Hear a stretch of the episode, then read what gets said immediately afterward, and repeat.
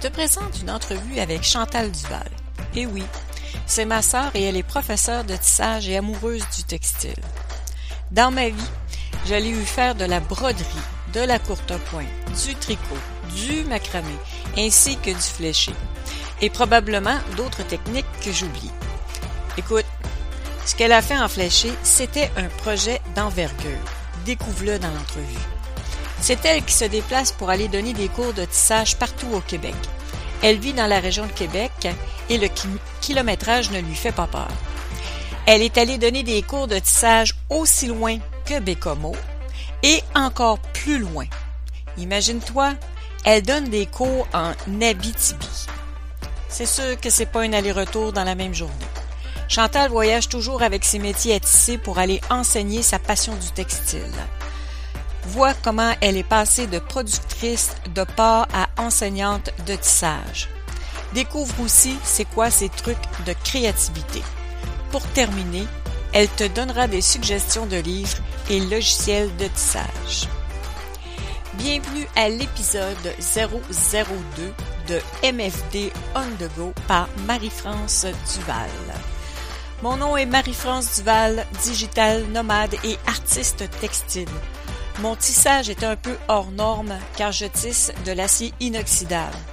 Avec ce tissage, je réalise des bijoux, des sculptures et des tableaux.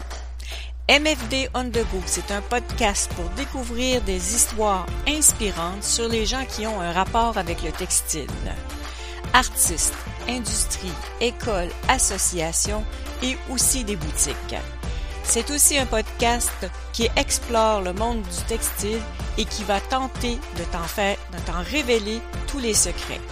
Création, histoire, environnement ne sont que quelques-uns des sujets. Le textile est une passion pour moi et ça vient cimenter le lien entre tous les épisodes. Et pourquoi nomade? J'explore cet univers à travers un voyage qui va me mener du Canada aux États-Unis. Bienvenue à l'épisode 002 de MFD On The Go.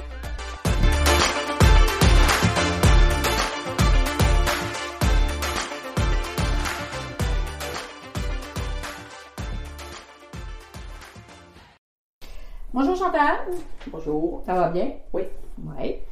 Aujourd'hui, je vais, je vais enregistrer. Non, je vais euh, passer une entrevue avec euh, ma sœur euh, Chantal Duval. Euh, qui est un experte en tissage, qui donne des cours aussi. Euh, moi, je voulais savoir, Chantal, euh, c'est quoi qui t'a motivé à donner des cours de tissage?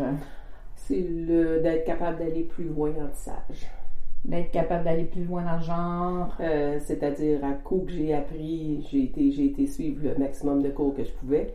Après ça, ben, euh, l'intérêt, c'est de retransmettre ce que je savais. Puis en plus de ça, ben, en retransmettant ce que je savais, ça me permettait aussi de, de faire, euh, euh, d'être autodidacte, d'apprendre en même temps. Parce que celle qui apprend le plus, c'est celle qui donne le cours. C'est ça qui. Ah, c'est bon ça. Euh, puis, euh, peux-tu me dire, c'est quand que tu t'es rendu compte que tu avais une passion, dans le fond, pour le textile? Je devais avoir euh, 17, 18 ans. OK. Puis c'est quoi qui t'a. euh, C'est le tricot en premier. OK.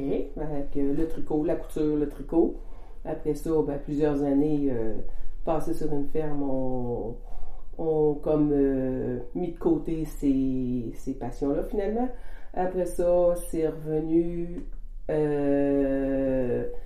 en laissant les comités d'agriculture. J'ai côtoyé des femmes qui étaient sur, euh, qui faisaient de la broderie, de la contrepointe, puis ça m'a redonné le goût de le faire. OK. Fait que puis à partir de ce moment-là, ben là j'ai dit ah je vais euh, continuer euh, de je vais aller chercher des formations dans ces domaines-là. Puis en plus de ça aussi dans ce cas-là, c'est que ils m'ont donné une carte de membre des fermières et puis sachant que j'étais capable de monter des métiers, ben ça l'a comme remis euh, en route l'intérêt pour le tissage. Fait que là ben je me suis mis à suivre des cours, à faire partie des groupes de recherche. Euh, puis c'est ça qui. Puis à un moment donné, j'ai épuisé ce qu'il y avait comme euh, formation. Fait que en donnant des cours, ben, ça me permettait de, de transmettre ce que je savais. Ta sœur t'a pas donné un coup de pouce hein, aussi à vouloir euh, faire partie d'associations? euh? Oui, ben, ça a été aussi un élément déclencheur. Ma sœur qui a fait un retour aux études en création textile. En fait, c'est moi, oui. qui a fait un retour aux études en création textile, ben, ce que ça m'a amené une autre dimension du tissage, parce que les fermières, euh, on le sait, c'est assez euh, un peu rigide comme euh, tissage, alors qu'en création textile, ben, c'est tout un autre monde au niveau de la création. Fait que ça m'a permis d'ouvrir euh, mes horizons par rapport au tissage. Ça m'a permis aussi de connaître euh, d'autres associations et puis euh, de cheminer aussi à ce niveau-là. Super. Puis, qu'est-ce que t'aimes dans le textile? C'est quoi qui qui t'allume dans le textile? C'est pas nécessairement juste dans le tissage, mais parce que je sais que tu fais comme beaucoup, beaucoup, beaucoup, beaucoup de techniques, hein, mais c'est quoi qui vient te chercher là-dedans? C'est comment est-ce que c'est structuré. OK, c'est la, c'est- c'est C'est- la structure. Oui, hein? la structure principalement. Je préfère passer plus de temps à construire un patron qu'à le tisser, à proprement dit. OK. Fait que euh, c'est c'est ça qui, aujourd'hui, m'allume le plus. C'est sûr que le tissage est intéressant, mais quand j'ai tissé un âge, je suis tannée. Fait que euh, j'aime mieux tisser plusieurs fois en séparément.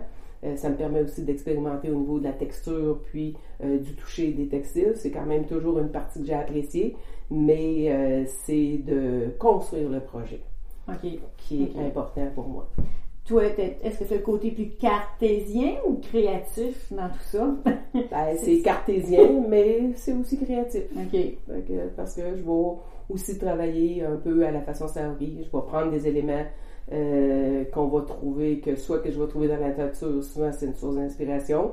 Ça peut être en ville aussi dans les euh, structures architecturales. Et puis de mettre ça ensemble avec des films, puis on va euh, être capable de créer en fonction aussi de certaines structures de tissage. OK. Puis, c'est quoi qui a été le plus marquant pour toi depuis que tu fais du textile? Y a-tu un, événement ou quelque chose que tu as fait ou quelque chose que tu as appris qui a été euh, marquant?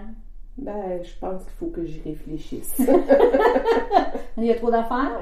Ben, c'est sûr que mon premier congrès à l'Association des, des tisserands, en particulier, je vais dire l'atelier sur le Saori. Euh, Ensuite de ça, ben, je- qui est, on va dire, une technique de tissage qui laisse aller l'inspiration librement. Oui. C'est que tu peux tisser, euh, n'importe quoi, mélanger n'importe quoi. euh, puis ça va donner quelque chose de super beau. Oui. Donc, c'est un peu la, la technique du Saori et qui a été marquant. Mais je vais revenir à un événement que moi, je me rappelle. Euh, moi, je me rappelle d'un poncho que tu as fait en fléché euh, quand tu étais plus jeune. C'est un défi, ça. Ouais, mais on, s'a- on- on- on- C'est un défi. c'est un défi, mais c'était quand même défi par rapport à quoi? À toi-même ou? Oui, à moi-même. toi-même. Ça permettait de dire, j'ai appris à faire du fléché, des petites bandes de fléché de 2-3 pouces de large, mais finalement, faire tout le temps des petites bandes de fléché de 2-3 pouces de large, euh, en tout cas, avec la technique que j'avais à ce moment-là, ben, ça devenait un peu, euh, je dirais, un peu plate. Fait que euh, j'ai décidé de faire. Puis, euh, c'était euh, dans les années, euh, début des années 80, où les ponchos étaient très à la mode. Pourquoi pas faire un poncho différent des autres? Fait qu'on va faire un poncho en, flé- en fléché. Hmm, C'est intéressant, ça. OK. C'est quoi la chose la plus folle que tu as vue durant tout ton parcours? T'as-tu vu quelque chose qui était un peu fou? euh, ben, OK, oui, professionnel parce que tu donnes des cours de tissage ou euh, dans ton parcours personnel? Ben, une, une affaire un peu folle que tu as faite, c'est ton poncho en fléché. Peut-être. Ouais, j'ai aussi mais- fait un couvre-lit tricoté. Ah, qui est toujours pas fini, là, mais quand même, le défi était là, encore pour la même raison. On va dire, euh, c'est le fun de tricoter un chandail, deux chandails, euh, 30 chandails, mais à un moment donné, on peut faire une pièce de plus d'envergure. Fait que donc, euh, même chose. euh, j'ai fait beaucoup de carrés, je l'ai pas fini, mais euh, il manque-tu beaucoup de carrés pour les finir? ou- non, peut-être 7-8 carrés Oh mon Dieu. terminer. Puis l'assembler. L'assemblée. Tout un défi, ça aussi. Est-ce qu'un jour tu vas le faire? J'en doute.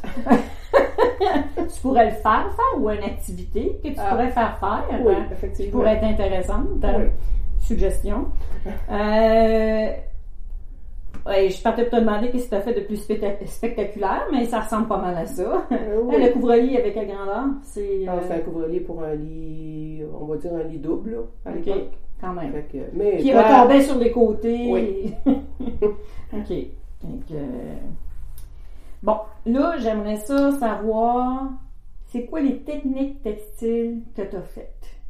Énumère-moi, euh, parce que je sais que tu en as fait plusieurs, mais... Oui.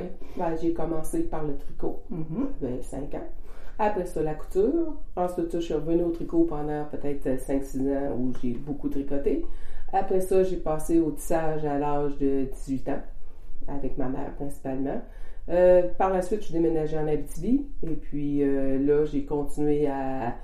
à- euh, Tu as fait de la couture en Abitibi? oui, j'ai fait de la couture en Abitibi, j'ai fait, c'est ça. Là, durant cette période-là, après ça, ben, je me suis acheté un métier.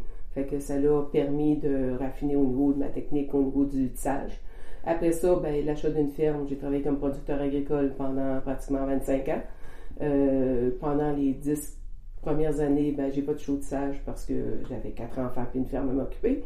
C'était trop prenant. Donc, tu n'as pas touché pas vraiment rien. aucune Mais technique. je hein? suis revenue par contre au tissage par la broderie. La broderie et la courte pointe. Oui. Tu es revenu au tissage par la broderie puis la courte pointe. Parce que euh, quand j'ai recommencé à faire des. euh, à suivre des cours, fait que ce qui m'a intéressé, c'est les femmes que je côtoyais faisaient surtout ça de la broderie, puis euh, un peu de courte pointe. Fait que, puis là, ben, en plus de ça, on avait une opportunité de cours dans ces deux domaines-là. Fait que là, ben, j'ai pris des cours en broderie, puis j'ai pris des cours en courte pointe, puis je faisais du tissage. Puis là, à un moment donné, ben, je pouvais plus tout faire. Fait que j'ai comme un peu laissé de côté la broderie et le, la courte pointe pour me consacrer principalement au tissage et pour finalement donner des cours de tissage. OK. En fait, qu'est-ce qui a motivé ton changement d'être productrice de porc, agriculture, à devenir professeur de tissage? L'âge.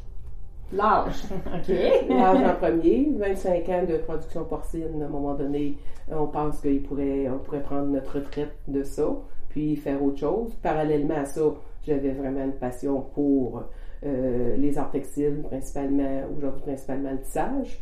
Euh, ça permettait de dire j'étais capable de consacrer plus de temps à ça.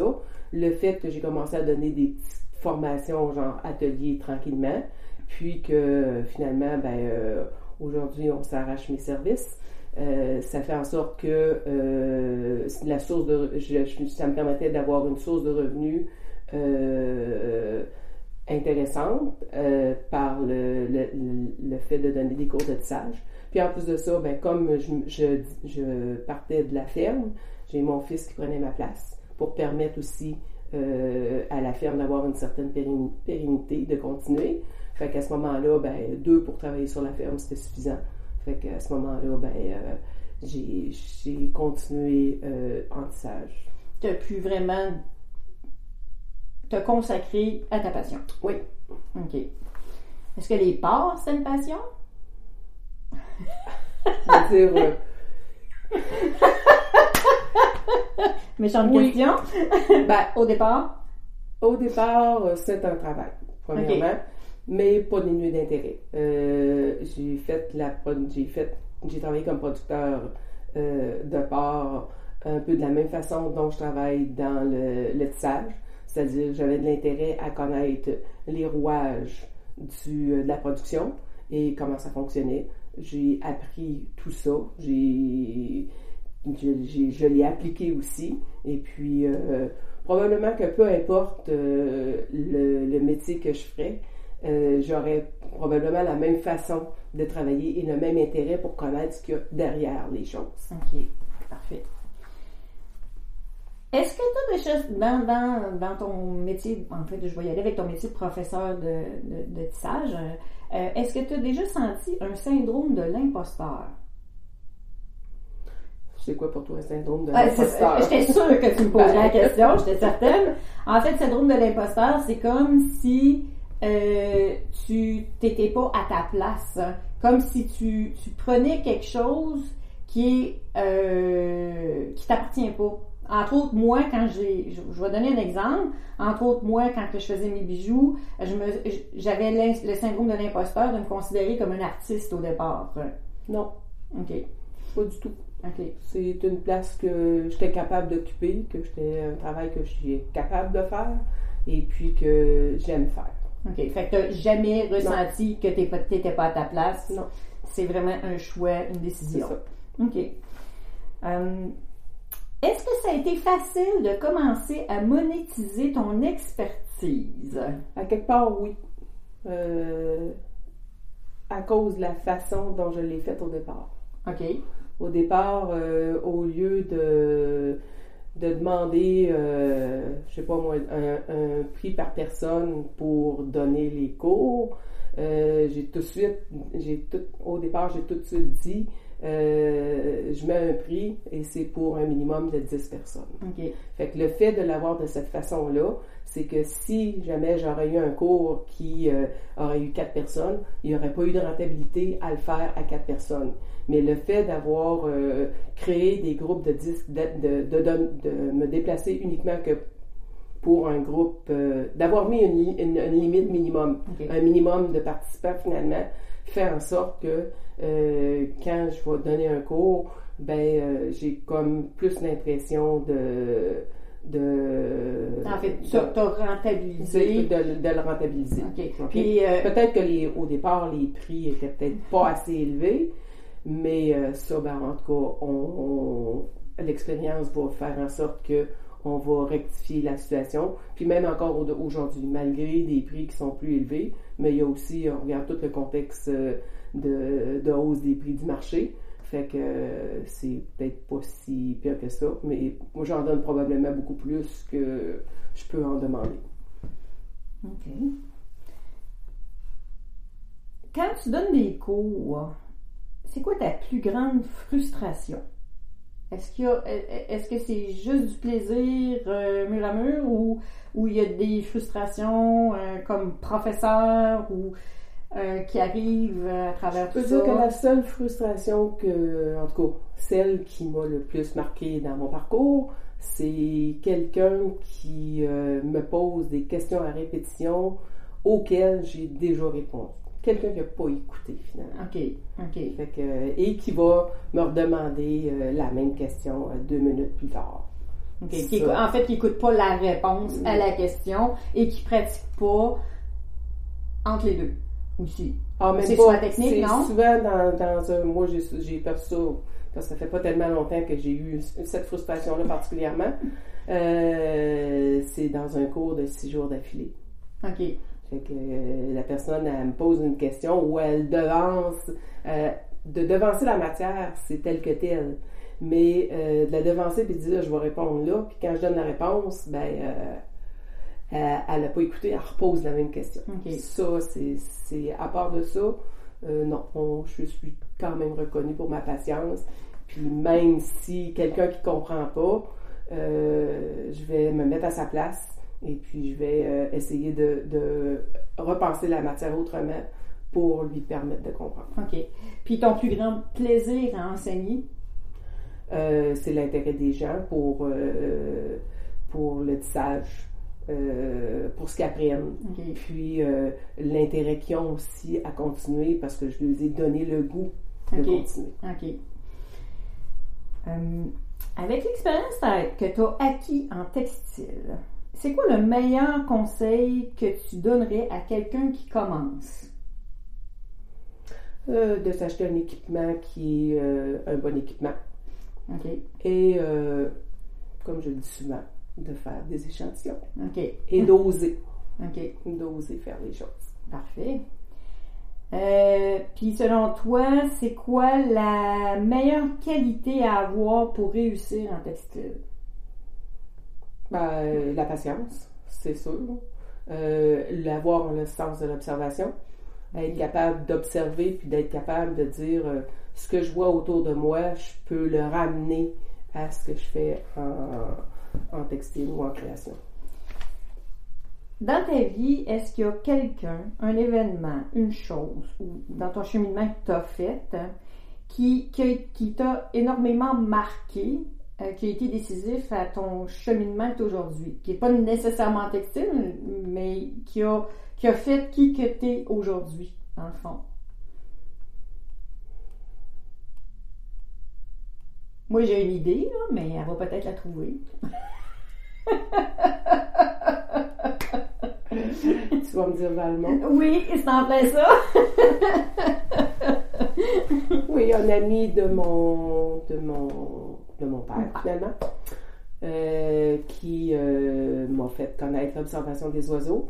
Mais il faut dire que c'était un élément qui. J'avais déjà ça en moi avant ça. Parce qu'à un moment donné, quand j'avais peut-être 7-8 ans, euh, ma mère m'a donné une encyclopédie où il fallait mettre dans l'encyclopédie, il disait que la Terre avait commencé par euh, une boule de feu. Et puis, euh, on était encore à ce moment-là dans un monde relativement religieux où on apprenait encore le catéchisme à l'école. Et puis, de mettre ces deux éléments-là en parallèle faisait en sorte que le petit catéchiste avait de la misère à à passer par rapport à la boule de feu où tout s'est construit selon la sélection naturelle qui a toujours été pour moi important. La nature, pour moi, ça a toujours été important. Euh, d'ailleurs, j'ai fait un bac en biologie euh, avant d'être euh, producteur agricole. Mais Valmont est venu quand même exacerber ton côté observation scientifique, scientifique observation des oiseaux. C'est ça, observation. Beaucoup d'observations d'ailleurs. Oui, encore aujourd'hui, c'est le cas.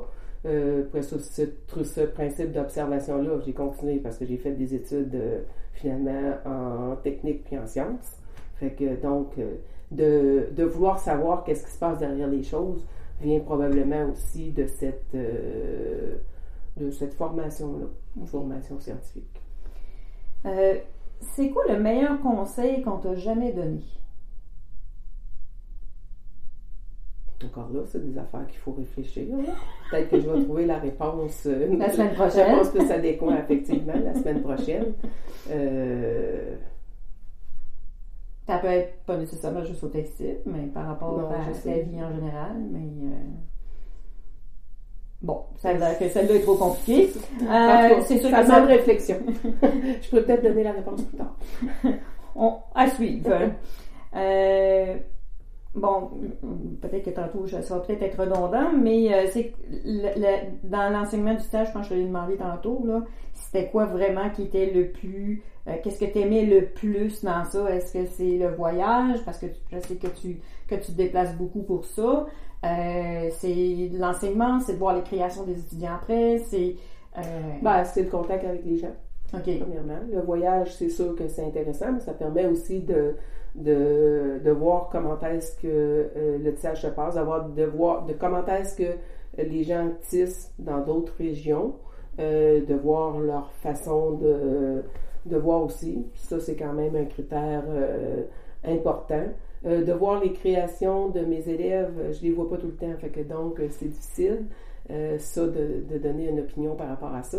mais c'est vraiment encore là l'intérêt que les gens démarquent démontre pour, euh, pour le, tissage. OK.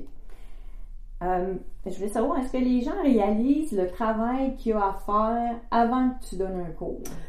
En général, non, mais certaines personnes, oui. On va dire, euh, je dirais peut-être un 10% des gens viennent me dire le, la somme de travail, bien, voyons, constatent la somme de travail que je peux mettre, dans, entre autres particulièrement dans le montage des documents, des présentations vidéo, euh, du montage des métiers aussi, euh, mais surtout les personnes qui ont travaillé entre autres dans l'enseignement. OK. Ben, en fait, euh, combien de temps ça peut te prendre, je sais pas moi, un cours de base en tissage, comme ton cours de tissage numéro 1, mm-hmm. combien de temps ça t'a pris à monter ce cours-là? Je ne veux pas le donner en termes de temps pour le monter au global parce que j'en ai jamais fait, euh, j'en ai jamais. Euh, tu l'as jamais calculé? J'ai jamais compté. Sauf que je peux dire que pour faire euh, une page de présentation vidéo, c'est-à-dire une diapo sur un, PowerPoint, ça me prend à peu près trois heures par diapo. Si on compte que par cours, j'ai en moyenne une quarantaine de diapos à présenter. On calcule. à partir de ça, on est capable encore euh, d'avoir une donnée. Ça, c'est uniquement pour la partie, euh, la partie euh, présentation. Puis après ça, relatif à ça, il y a toute euh, la partie pratique, c'est-à-dire que comme dans mes cours, il y a toujours des échantillons à faire, il y a toujours des montages à préparer. Ça représente quand même fac- facilement une journée, une journée d'ouvrage par semaine, par cours que je vais, que je donner. OK. Mais de toute façon, tu es toujours aussi, ton cours reste pas statique. Non, Il va toujours Il va évoluer dans le temps. Fait que, dans le fond, tu es, comme toujours en train de d'améliorer, de changer. De, donc, le temps que tu mets pour un cours au départ, ben il y a d'autres choses qui vont s'additionner au fur et à mesure. Oui, ça. puis au fur et à mesure aussi des connaissances que je vais acquérir. Ouais. Fait que euh, c'est sûr que si je vais dans un congrès euh, comme Convergence ou encore une autre expérience que j'ai eue euh, dernièrement, c'est de faire le comité d'art textile euh, aux fermières, m'a amené une vision, une autre vision euh, des choses. C'est des choses qui vont euh, rentrer dans mes formations. En fait, qui aussi. va venir s'ajouter ouais. à tes qui va formations. venir s'ajouter, qui va faire en sorte que ah, je l'ai présenté de j'ai présenté ça de cette façon-là, mais finalement aujourd'hui je me rends compte, ben, peut-être que j'aurais une approche d'un autre côté, ben ça peut-être ça va peut-être faciliter euh, la compréhension euh, de la technique particulièrement. Puis, c'est quoi les outils que tu utilises le plus? En genre, bon, je pense que tu as un logiciel que tu utilises parce qu'aujourd'hui, on utilise des logiciels aussi pour le tissage. Euh, Il y en a un en particulier que tu utilises, je pense. Oui, il y en a un là, j'en ai, j'en ai deux que j'utilise. Je vais utiliser en particulier pour le tissage. Euh, je vais effectivement beaucoup travailler sur le logiciel euh, Fiberworks. OK. Mais j'ai aussi euh, Wave.7 que j'utilise. Fait que. Hey, c'est quoi la, la différence? Y a une différence entre les deux? Ou, oui, il y a une différence entre les deux. Ils sont pas. ils sont. ben, au niveau de la construction de base, c'est c'est similaire. Cependant, il y en a un qui me permet de mettre des chiffres dans les grilles, tandis que dans l'autre, on a juste des carrés noirs.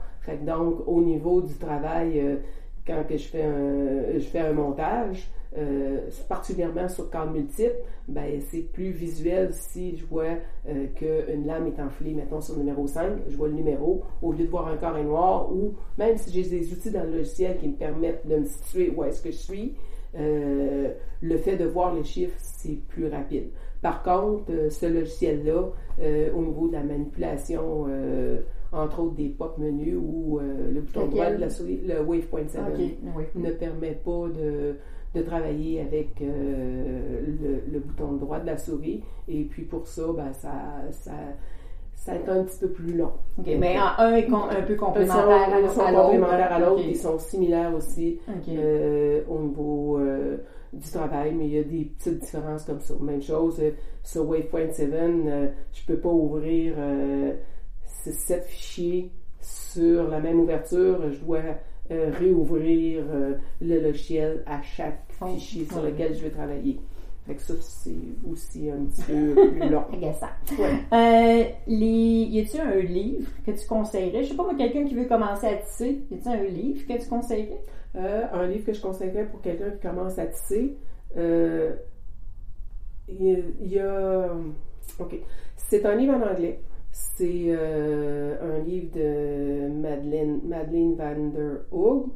C'est. Là, j'oublie le titre. Mais c'est pas grave, je vais mettre les euh, références en dessous du en dessous du podcast. Là. Euh, Toutes les références, vous allez retrouver les références de quoi on a parlé durant le podcast. hein. C'est euh, encore là, c'est quelqu'un qui a enseigné, donc euh, dans, a fait le tour de toutes les techniques et un résumé des techniques avec encore, euh, il y a des, euh, voyons, des, des exercices aussi à la fin de chaque chapitre. Fait que donc c'est intéressant. Moi, c'en est un de ceux-là pour quelqu'un plus qui commence. Ensuite de ça, ça c'est en anglais. En français, euh, je vais peut-être en référer un, mais il n'est pas pour des débutants.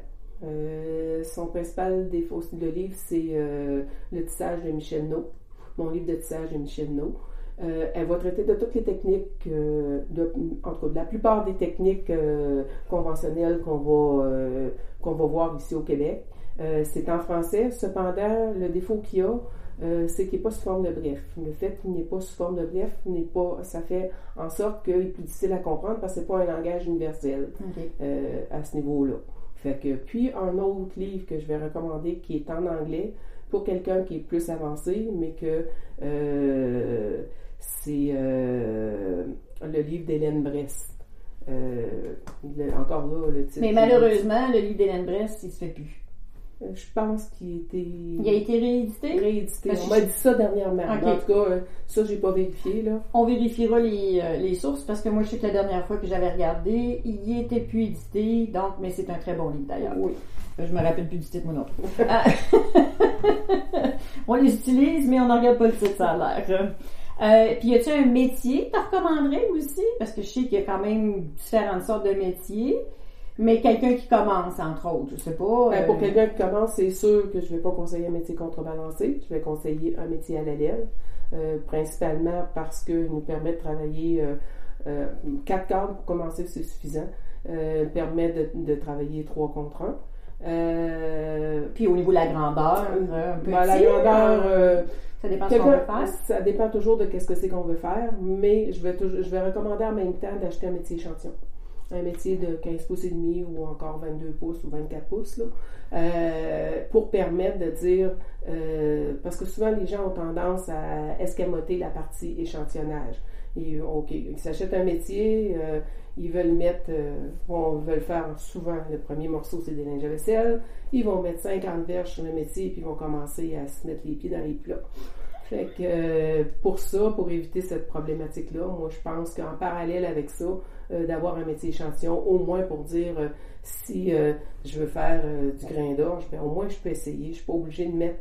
Puis aussi l'autre conseil que je peux donner, ne mettez que 10 verges sur votre métier pour commencer. C'est suffisant pour plus on monte son métier souvent, plus on devient avec la pratique, dans le fond, acquérir de l'expérience. Parce que si on met 50 verges, bon, il y a des risques que les fils, surtout sur un métier à crampes, euh, les crampes soient mal montées. Euh, si on met de la couleur, euh, des fois les fils jouent pas de la même façon. là, ça vient tout croche.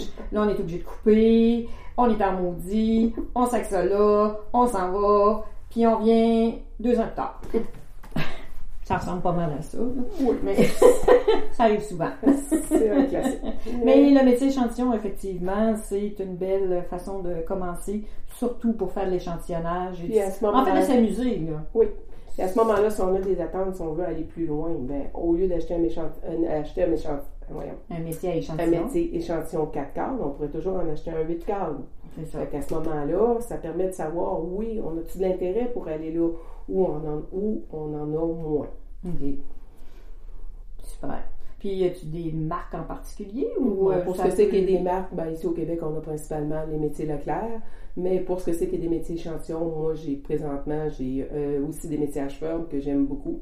Fait que euh, c'est sont moins bruyants. Ils ont aussi un espace de travail à l'avant plus important. Fait que il y a ça. Puis il y en a un autre aussi que j'aurais que j'aimerais acheter, c'est le métier euh, louet, le petit Erika ou encore le Jane que je peux avoir 8 cartes dessus. Ce serait probablement mon prochain achat. OK. Euh, avec le temps, quand tu montes des cours, parce qu'évidemment, des techniques de tissage, il y en a une puis une autre, euh, est-ce que tu es devenu plus efficace? Tu sais, tu disais tantôt que ça prenait comme une heure par diapo. Une heure, trois heures. Trois heures par diapo, excuse. J'ai un peu escamoté sur celle-là. Mais tu disais que, OK, ben, trois heures par diapositive, mais euh, comparativement euh, au temps que tu passais avant, est-ce que c'est resté pareil ou est-ce que ça, va être le même temps, mais pas euh, appliqué de la même façon. Euh, c'est qu'au début, j'avais aucune expérience euh, dans le fait de, de, connaître les outils du PowerPoint. Aujourd'hui, je connais les outils, je suis capable de faire de l'animation, je suis capable de faire des dessins. Euh, il y a beaucoup de choses que je suis capable de faire et va faire en sorte que ça va m'amener à mettre des images en place qui vont être plus explicites que qu'est-ce que j'avais au départ. Et pour mettre ces, pour mettre des fois ces, ces images explicites, ben euh, faut prendre des photos, faut les mettre ensemble, euh, faut faire euh, il y a l'animation qui vient aussi avec ça. Fait que c'est sûr que ça va me prendre le même temps, mais ça va être quelque chose qui va être euh, peut-être plus euh, pertinent pour permettre à la personne qui regarde d'apprendre plus facilement. D'apprendre plus facilement. Donc, euh, tu dirais-tu à quelqu'un, dans le fond, qui voudrait commencer à monter des cours, ben, commence par apprendre la technique de PowerPoint. Hein? Donc, je sais pas, moi, prends un cours de PowerPoint, ça va t'aider à aller plus rapidement après.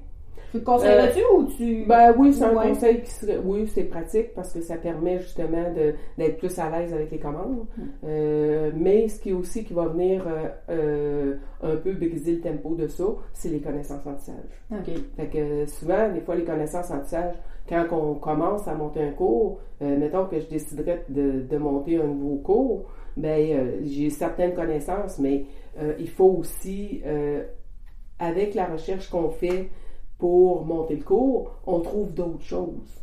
Puis le fait de trouver d'autres choses, euh, ça, nous, ça nous oblige, ça m'oblige moi à faire des échantillons pour comprendre qu'est-ce que c'est qui est écrit dans la littérature.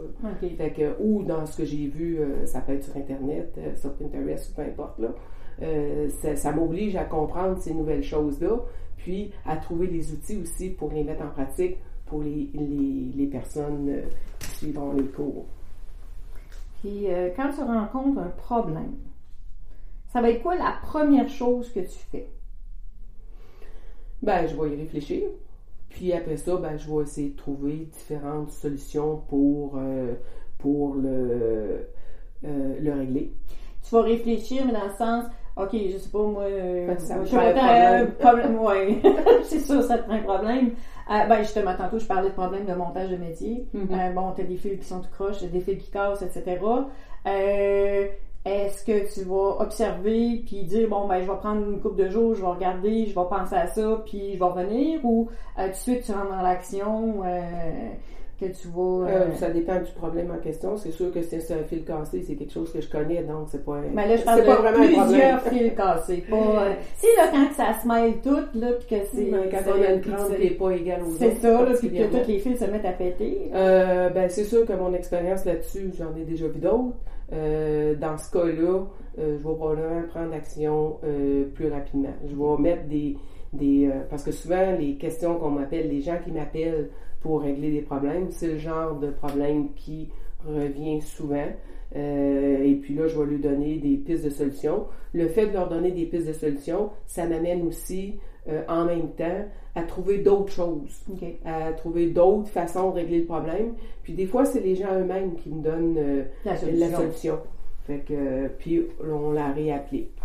ça, c'est pour un problème que finalement que j'ai déjà vu ou rencontré. Pour quelque chose que je n'aurais jamais vu ou rencontré, ben, je vais commencer par faire une recherche. Euh, soit au niveau de la littérature, soit au niveau d'Internet. Fait que, puis après ça, ben, je vais voir ce que j'ai comme élément dans les mains, ce que je peux faire avec les éléments. C'est sûr que si on me demande ça aujourd'hui pour demain, ben, euh, aujourd'hui avec l'âge, euh, je me suis dit que c'est pas nécessaire d'avoir la réponse pour demain. Je peux la réfléchir un peu plus longtemps que ça. C'est un peu quand on fait le choix des euh, pour un projet, quand on fait le choix de, des couleurs, ben on peut dire ok, dans un premier temps, mon intérêt va pour certaines couleurs, mais rien qui dit que dans une semaine que j'aurais pas disposé mes bobines d'une autre façon, puis je n'aurais pas, pas été amené à changer euh, le choix que j'ai fait en partant. je me donne du temps. OK. Fait que le temps est quand même, quand tu as un problème, le temps est quand même important. C'est un temps de réflexion. Comment tu arrives à gérer ta vie familiale et ta vie professionnelle de professeur de tissage? Parce que je sais que tu voyages beaucoup. Oui. Tu as un mari. Mm-hmm. C'est sûr, tu n'as plus de ferme, mais non, quand même. encore quand même. Euh, Elle est encore là. Elle est encore là. J'ai encore quand même euh, quelques responsabilités par rapport à la ferme. Fait que, ouais, parce que tu fais la comptabilité aussi de la ferme. Hein. Fait que donc je continue à faire la comptabilité de la ferme. Euh, c'est sûr que concilier tout ça, c'est puis présentement je donne environ trois jours de cours par semaine. Ça veut dire trois aussi au moins trois jours de préparation pour ces cours-là, plus tout ce temps-là. Euh, pour ce que c'est conciliation, euh, travail-famille, dans ce cas-là, j'ai plus d'enfants à la maison, donc ça, ça pose pas de problème. Euh, j'ai un mari qui est consignant par rapport à ça. Euh, aujourd'hui, il dit que euh, c'est lui qui est. c'est- Jadis, c'est lui qui assurait le coût de vie de la famille. Aujourd'hui, ben, c'est moi qui assure le coût de vie de la famille. Fait que comme Puis lui. jadis, c'est lui qui voyageait et c'est toi qui étais à la ça. maison. Fait que donc, euh, c'est un retour du pendule. Aujourd'hui, c'est moi qui voyage et puis euh, c'est lui qui est euh, à la maison, mais pas tout à fait avec la même charge de travail. Il n'y a pas les enfants. ah, mais il y a les petits-enfants des fois. oui. Euh, attends une petite minute. Dans la prochaine année, ça va être quoi ton plus gros défi?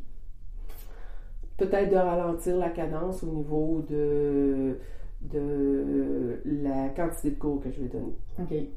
Fait que de- d'en donner peut-être un peu moins pour être en mesure de peut-être un petit peu plus euh, euh, avoir la possibilité de tisser. Parce que présentement, une charge de cours telle qui est la mienne aujourd'hui, euh, ben, j'ai pas le temps de tisser, j'ai pas le temps de construire des nouveaux cours. euh, J'aimerais prendre du temps pour tisser.